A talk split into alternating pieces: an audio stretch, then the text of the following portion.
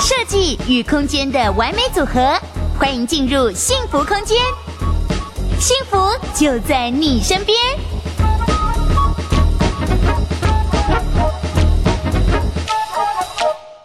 刚刚我已经有讲了，有没有看到这个破洞？哇，有看到这个破洞哈？对。好，那为什么我们这个就是楼上没有去检测到他们的冷气排水管？我们在我们没有检测的情况之下，我们是先进去住。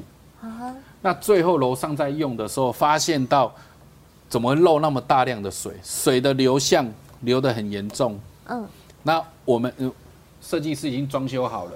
那他也在不知情的情况之下看到了漏水，全毁了。你看它漏的很严重，这已经不到漏水了，这已经是到流水的程度了。这就是我我我刚刚强调的，就是说从壁面的渗出来的一定都是很可怕。是，所以我们在我们在切割挖洞绝对都是破坏。啊哈，我们切割在挖洞的时候绝对都是破坏，所以这一些一定要去特别的注意，不要去轻看。楼上所做的每一项细节，一定要特别去去检查。来，下一张。好，好，这个建商的问题结果的一个耗工时嘛。好，我们结果我们全拆。你看拆的过程当中，我们发现的问题，这边全部都渗水。渗水会造成那边好像类似发霉，发霉是不是？对，是有垢。哎，我们这边的话，不只是渗水的问题，还会连带把一些。哦，之前早就是两年前的那些建材所里面所所钉的钢钉，嗯，哦，所用的发泡棉，嗯，我还有所有东西，它会连带的把这一些的那那个化学产品全部都露出来。那露出来的情况之下怎么办？那我们一样就要变成要加强的一个去磨刮，我们全部都要拆掉切割。整个就为了这一根排水管下去做所有的一个清洁。我们每次哈在谈论设计图的时候，我们最强调的部分就只有我刚刚强调了几个点。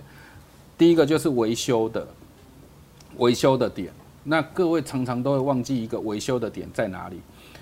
维修的重点是让所有的东西可以再重复使用。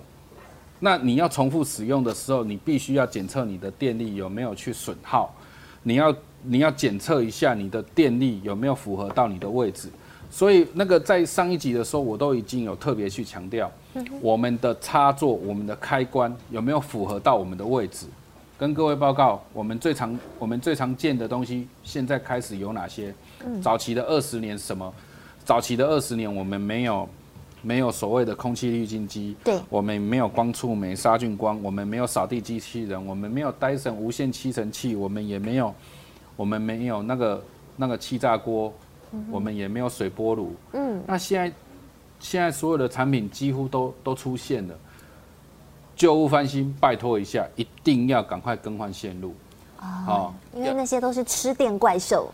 那个真的很可怕，只要你一台东西再加上一个吹风机，我觉得就就就有时候会整个 shut down，就是突然吹风机停机或家里跳电。对，对会啊，旧屋的话一定要特别去小心这一块。我我每次在强调的都是这些。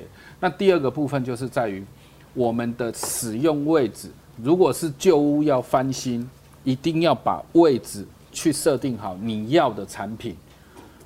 Dyson 的插座在高度多少？在高度在一百二十八，为什么？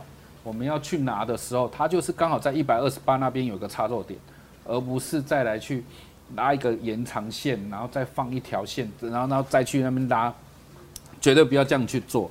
那我们另外，我们的扫地机器人要不要给它一个固定的位置？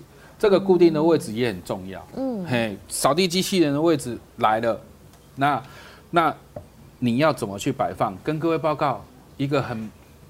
对各位一个非常受用的一个点，啊，我们一定要记住，扫地机器人会因为哦，你要，嗯，有拖的，有扫的，哦，有就是干有干的有湿的一些二用的，那跟各位报告，你们就上网路先确认好它的产品的规格之外，也要确认它的插座位置是在多少的高度跟宽度。那你们在设计我们插座的电源的时候，我们可以从两个部分来进行。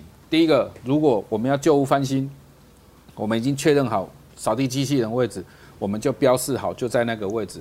那我会刚刚以刚刚的图面的时候，我就是用打墙的部分，然后去来注入所谓的插座的位置，然后让各位的扫地机器人随插即用。那第二个是所谓的装修插座的位置，装修上面为什么还要有插座？因为我们在装修的过程是要辅助各位的电器，可以随时我们可以拉出来去多预备的。那多预备的情况之下，包含到电风扇，包含到空气滤净机，包含到可移动式的任何的一个，诶，其他的各项产品，比如说按摩按摩椅这一些，那不知道有没有？那未来会不会增加？那跟各位报告，我们我们没有预设，那我们可以先想好未来的规划，比如说有特殊的插座位置。那现在我们又增加了一个东西，现在很多的新的建案里面又增加了所谓的那个不断电系统。啊，对，跟各位报告，不断电系统，你一定要用在客厅，不要把它用在卧室。为什么？一旦停电的时候，你不会在卧室，你会全家人都在客厅。嘿，那你在客厅的情况之下，你的不断电系统，因为建商给的不断电系统只有两个地方，第一个就是厨房的冰箱，第二个就是你的哦哦随用的插座啊。那建商为什么不多给？因为他们的那个地下室的柴油马达，或是哦柴油引擎，或是所有的。配备可能它足够于就是各位一个去使用，那这一个在使用的情况之下，各位一定要记住，多没有比较好，够用才是最重要。啊，这观念让大家觉得很颠覆哎，因为我觉得如果可以不断电的话，我希望我的客厅、浴室、卧房到哪里都不断电啊。那跟各位报告，我们的铜线会，人家讲的就是绿，对，它会长绿，然后。房子会有年限问题，会有五年、十年、十五年、二十。哎，各位，我们住的房子会住一辈子吗？我不知道。如果会住一辈子，我们会有旧屋翻新的问题。是，每一条电线都是后续你们增加的费用。哦，所以其实真的是钱要花在刀口上，而这不断电系统也是要用在最关键的地方会比较好。对，因为我们不会一年三百六十五天，有可能这两年才用一次。说的也是。啊，你配了那么多，那之后也是增加它的负担跟成本。我们这样子听下来，如果做一个总结的话，可以请总监帮我们总结吗？可以。那个原则上面，一栋新的房子或是旧的房子，不管怎么样，我们的装修绝对会超过超过五十到一百以上。对。为什么我会限限定在一个五十跟一百的这这段期间？因为我们会因为我们的需求，去增加、去减少。那五十万跟一百万之间，这个是一个基本值，这是第一个。那第二个部分，我们现在的所有，哎，跟各位报告，疫情一发生之后，一堆人买房子。不过各位知道吗？我们的钢铁，我们的。一些任何的所有东西都在涨价，是是是，对啊，水泥也涨价，然后所有的所有的东西都在涨价，那涨价的我们薪水没有涨价，已经过得更辛苦了，那那这些这些费用怎么会忽然间涨价？所以我们要因应时代的变迁，有时候我们要设计出来的是自己的需求的重点。而不要再去设计出说啊，我要什么风格，啪啪啪啪啪，做的好漂亮啊，结果啊这也不能用，那也不能，那也不能动，然后这个只是一个哦放放位置的地方，不要。我们既然我们要设我们要设计风格出来，我们就是要实用。那记清楚，多不是好哦，我们要精，我们一定要确认我们要的。那这样子的话，第一个符合预算，第二个住起来你也会很自傲。那当我要卖这栋房子的时候，你会把你最自傲的所有东西讲给客人听，而且你又会，我相信卖都可以卖到一个非常好的价格。确实，这是经得起考验的，安全才是根本。那您刚才提到的，不管是五十到一百，这笔该花的钱也最好不能省。加上总结，多不见得好。而其实是要有它配置在该有的刀口上。是。那其实最后我有发现哦，就是我们的水社工空间的室内设计工坊，它其实它是横跨两岸地区啊，台湾跟海外其实都有您的这个公司。有。那中国大陆也一直在邀请我们，哦，台湾的设计师。那当然，我觉得骗人的都的人还是很多啦。那不过就是一定要非常精准，然后看清楚我们现在中国大陆他们的需求，他们希望我们台湾的设计师是什么？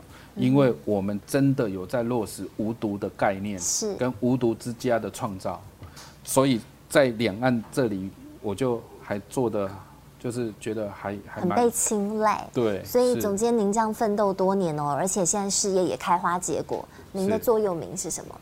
哦，有成果的人必定有目标哦，对，你当你的成果出出来的时候，那你的目标你就会非常明确，你会知道说，让所有的人就很清楚知道在，在在这个有成果的一个背后上面，你的目标是在哪边啊？很清楚，我就是在于无毒的概念，uh huh. 然后就是这么就就是会被中国大陆跟越南所有的台商所青睐这样子。好的，今天非常谢谢我们的李国伟总监带我们了解无毒与验屋的重要性，也相信帮所有的观众朋友都上了一课。希望呢可以给大家一些全新的观念，帮助大家在买屋以及装修的时候呢都不能忽略这些藏在细节的魔鬼。今天非常谢谢总监，那我们幸福大直播，我是刘涵竹，我们下次见喽，拜拜。